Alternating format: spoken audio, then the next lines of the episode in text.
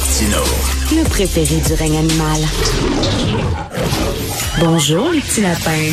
Bah, vous vous rappelez euh, cette histoire d'Arthur Galarno, 19 ans, euh, qui a tué euh, ses deux parents et sa grand-mère. il avait des problèmes de maladie mentale.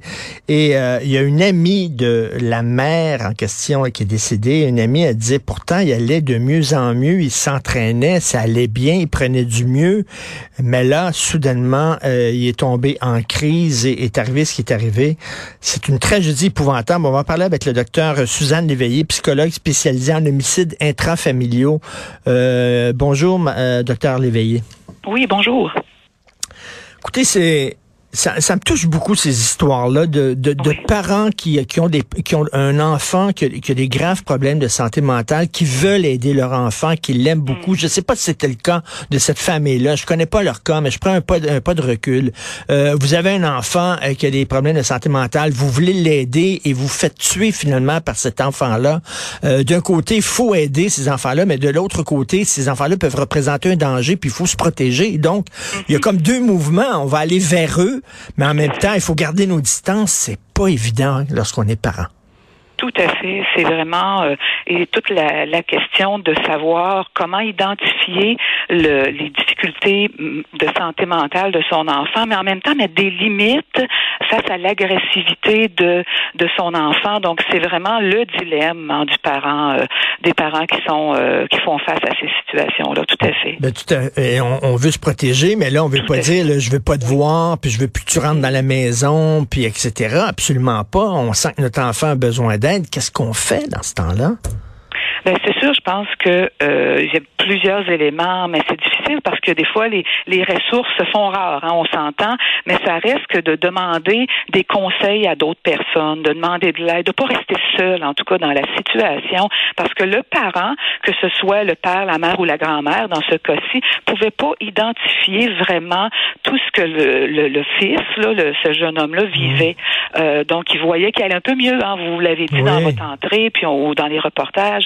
Euh, mais il ne pouvait pas identifier est-ce que le mieux, est-ce qu'il va vraiment mieux ou bien si ça va virer encore. Parce qu'il y a des gens comme ça, puis peut-être c'est le cas de ce jeune-là, je ne sais pas trop, c'est pas clair encore, qui vont mieux un temps, mais un petit élément est tellement fragile que ça va virer de l'autre bord. Donc, euh, ça reste pas longtemps le mieux. Là. Ça vire dans la rage ou, ou ça vire dans le, le, un état de détresse totale. Là. C'est ça, on sait jamais quand, excusez-moi l'expression bien québécoise, mais quand les fils vont se toucher, là, euh, ils ont l'air mieux, ils ont l'air calmes, puis on dit ben ça va mieux, donc elle vient à la maison, puis tout ça, puis là il peut arriver quelque chose, paf, euh, la personne snap. Oui, et ben et en plus, euh, je sais pas si vous vous euh, souvenez dans le vidéo qu'il a euh, posté sur internet, le jeune disait que il allait mieux, mais il sentait pas autant que ça. Donc je pense que ça collait pas encore très bien. Et là, probablement, c'est une hypothèse. Hein, il y a eu un petit déclencheur, quelque chose que pour une personne en moyenne, il y aurait rien qui arriverait. Et là, ça a viré ça a viré de bord. Donc, je pense qu'il y avait besoin d'aide externe à la famille parce que la famille peut pas euh, identifier tout ça, c'est pas possible. Avant, euh, c'était trop facile de faire interner quelqu'un. Hein. Une personne était un peu fatigante, une personne était un peu différente, était un peu fantasque. On disait, elle est folle, boum, on l'a fait interner. C'était trop facile. Aujourd'hui, on est passé dans l'extrême opposé. C'est mm. très difficile de faire interner quelqu'un pour son bien et pour protéger les autres parce qu'on dit, ben, est-ce qu'il est vraiment dangereux? Non, mais peut-être qu'il va représenter un danger. Oui, mais on peut pas l'interner et il va falloir qu'il passe à l'acte et là, ben, il va être trop tard. C'est difficile c'est sûr que faut bien quand même distinguer, puis on verra avec euh, les informations qui vont ressortir. Est-ce que c'est un problème de santé mentale psychotique, c'est-à-dire délirant, ou bien il était dans une rage intense? Donc de bien distinguer, euh, on s'entend qu'il n'était pas en bonne santé mentale là, non hmm. plus, mais est-ce que ça allait jusqu'à du délire, hein, le délire étant qu'il voit ses parents comme le démon, etc., puis il va les tuer dans ce contexte-là, ou bien une rage intense c'est ça, c'est de la maladie mentale, mais c'est différent quand même comme état. si on veut, à évaluer. C'est ça, et je recevais il y a quelques jours, euh, j'ai euh, un ami qui a vécu des problèmes de santé mhm. mentale, qui a eu un épisode psychotique, euh, et lui dit, ben je suis un peu tanné qu'on associe maladie mentale à, bombe ambulante, et dit, c'est pas vrai qu'on va tous sauter sur un, couteau pour tuer nos proches, mhm. là. Mhm. Tout à fait. Et c'est là l'espèce d'amalgame entre les deux qu'il faut être prudent là-dessus, bien distinguer l'agressivité et la violence extrême, parce que je pense que c'est un état de violence, de rage extrême, là, euh, euh, destructrice. C'est pas automatiquement du délire et de la psychose.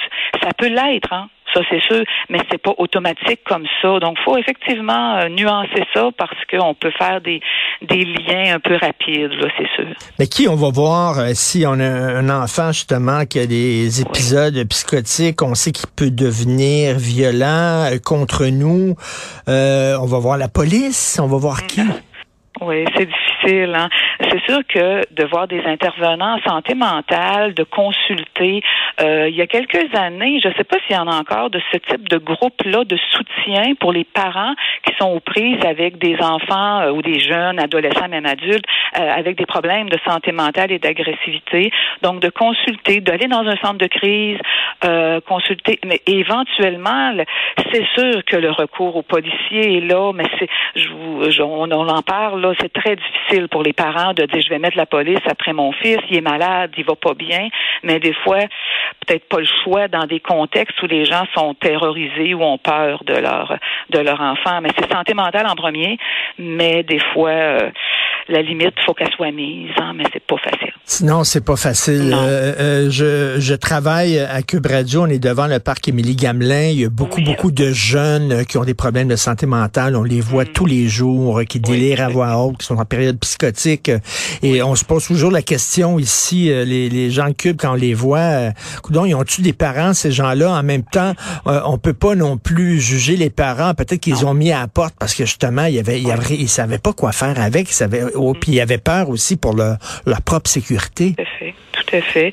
C'est sûr que je pense qu'il manque euh, des fois le, le, le, de soutien. Il y a la psychiatrie, c'est sûr, hein, quand quelqu'un est malade mental ou en tout cas a des délires, il faut, mais des fois du soutien social, euh, des intervenants sociaux terrain. De, de plus en plus, il y a des projets, je pense, de ce côté-là pour créer des liens avec les jeunes. Pas juste dire bon oui, il faut prendre une médication, là, ça c'est clair pour des gens qui ont des délires, mais aussi créer un lien euh, pour que la personne fasse confiance, puis éventuellement qu'elle qu'elle les prenne hein, ces, euh, ces médicaments. Mais la confiance est fondamentale avec des jeunes qui sont comme ça hmm. sur la rue, qui éventuellement vont consommer en de la drogue, vont vont dériver, errer là comme ça. Là, ben, ils s'auto-médicamentent et puis euh, les gens qui ont des problèmes de santé mentale, on sait comment ça fonctionne. Ils prennent leurs médicaments, ils sont bien. Une fois qu'ils ont pris leurs médicaments, étant donné qu'ils sont bien, on dit ben j'ai plus besoin de prendre des médicaments et là ils retombent.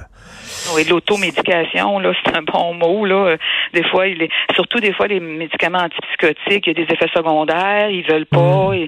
et, en plus, ils n'ont pas confiance. Là, ils vont aller dans des solutions de, de se calmer autrement, là, tout à fait. Mais là, dans le journal aujourd'hui, une jeune femme, de 20 ans, euh, souffrait de dépression majeure et mm. ça a pris deux ans avant de voir un psychologue. Il y a énormément de demandes et puis euh, on manque de psychologues c'est clair. Puis je pense qu'on peut pas tout mettre sur la, la question de la COVID, là, mais je pense que ça a un peu quand même amplifié ce problème de pénurie et de liste d'attente terrible. Mais effectivement, faut y voir là, euh, parce que deux ans c'est trop long. c'est clair. Puis ça fait augmenter aussi. Les jeunes vont prendre de plus en plus de médicaments. En soi, ça va. Il faut qu'il y ait euh, quelque chose qui peut puisse les aider, mais pas uniquement ça. Là il y a comme la, de l'aide psychologique ou psychiatrique, là, des liens, c'est fondamental dans la dépression mmh. d'établir des liens affectifs avec les gens.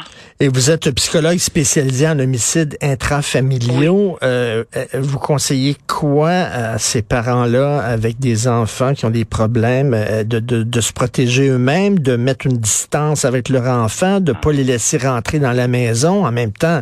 Mon Dieu, c'est épouvantable de savoir que notre enfant souffre puis en disant puis de ne pas les, accueillir, de ne pas les recevoir? Ah, c'est euh, c'est le dilemme, comme on disait au début, mais je pense que euh, de pas rester seul quand même dans une situation, de, de demander, des fois le, les gens autour, les proches, c'est plus difficile parce que c'est émotif là, donc on peut pas demander à son frère, sa sœur. Des fois c'est dur parce que il y a de l'émotion, mais d'aller euh, parler à des à des personnes, que ce soit de en, au centre de crise ou euh, de trouver pour parler de ça, pas rester tout seul, tout seul, Mhm. avec son enfant qui a des problèmes parce que c'est facile à dire là peut-être comme ça, mais des fois un coup de tout seul, les gens vont et ça, euh, sont pas capables de mettre des limites des fois à leur enfant euh, qui est euh, oui agressif, mais aussi qui a des problèmes euh, psychologiques. là. En tout cas, quelle situation absolument Oui. tragique. C'est fou, hein, docteur Léveillé, comment il y a de la détresse dans notre société. Oui, tout à on le sait tout pas. à fait. Puis on voit ça sur les rues, là, hein, un peu partout. Là, c'est clair. Les gens ont, euh, ont besoin de, de, de créer des liens affectifs. Hein, le, le tissu social, là, faut, on, va, faut y travailler tout ensemble, je pense, pour le, le redévelopper, parce que ça s'est un peu effrité dans les Oui. dernières années. là. Ah oui, tout à fait. Ça s'est même beaucoup effrité. Euh, Oui. Merci, euh, docteur Suzanne Léveillé. Merci beaucoup. Bonne journée. Merci, au Merci, au plaisir.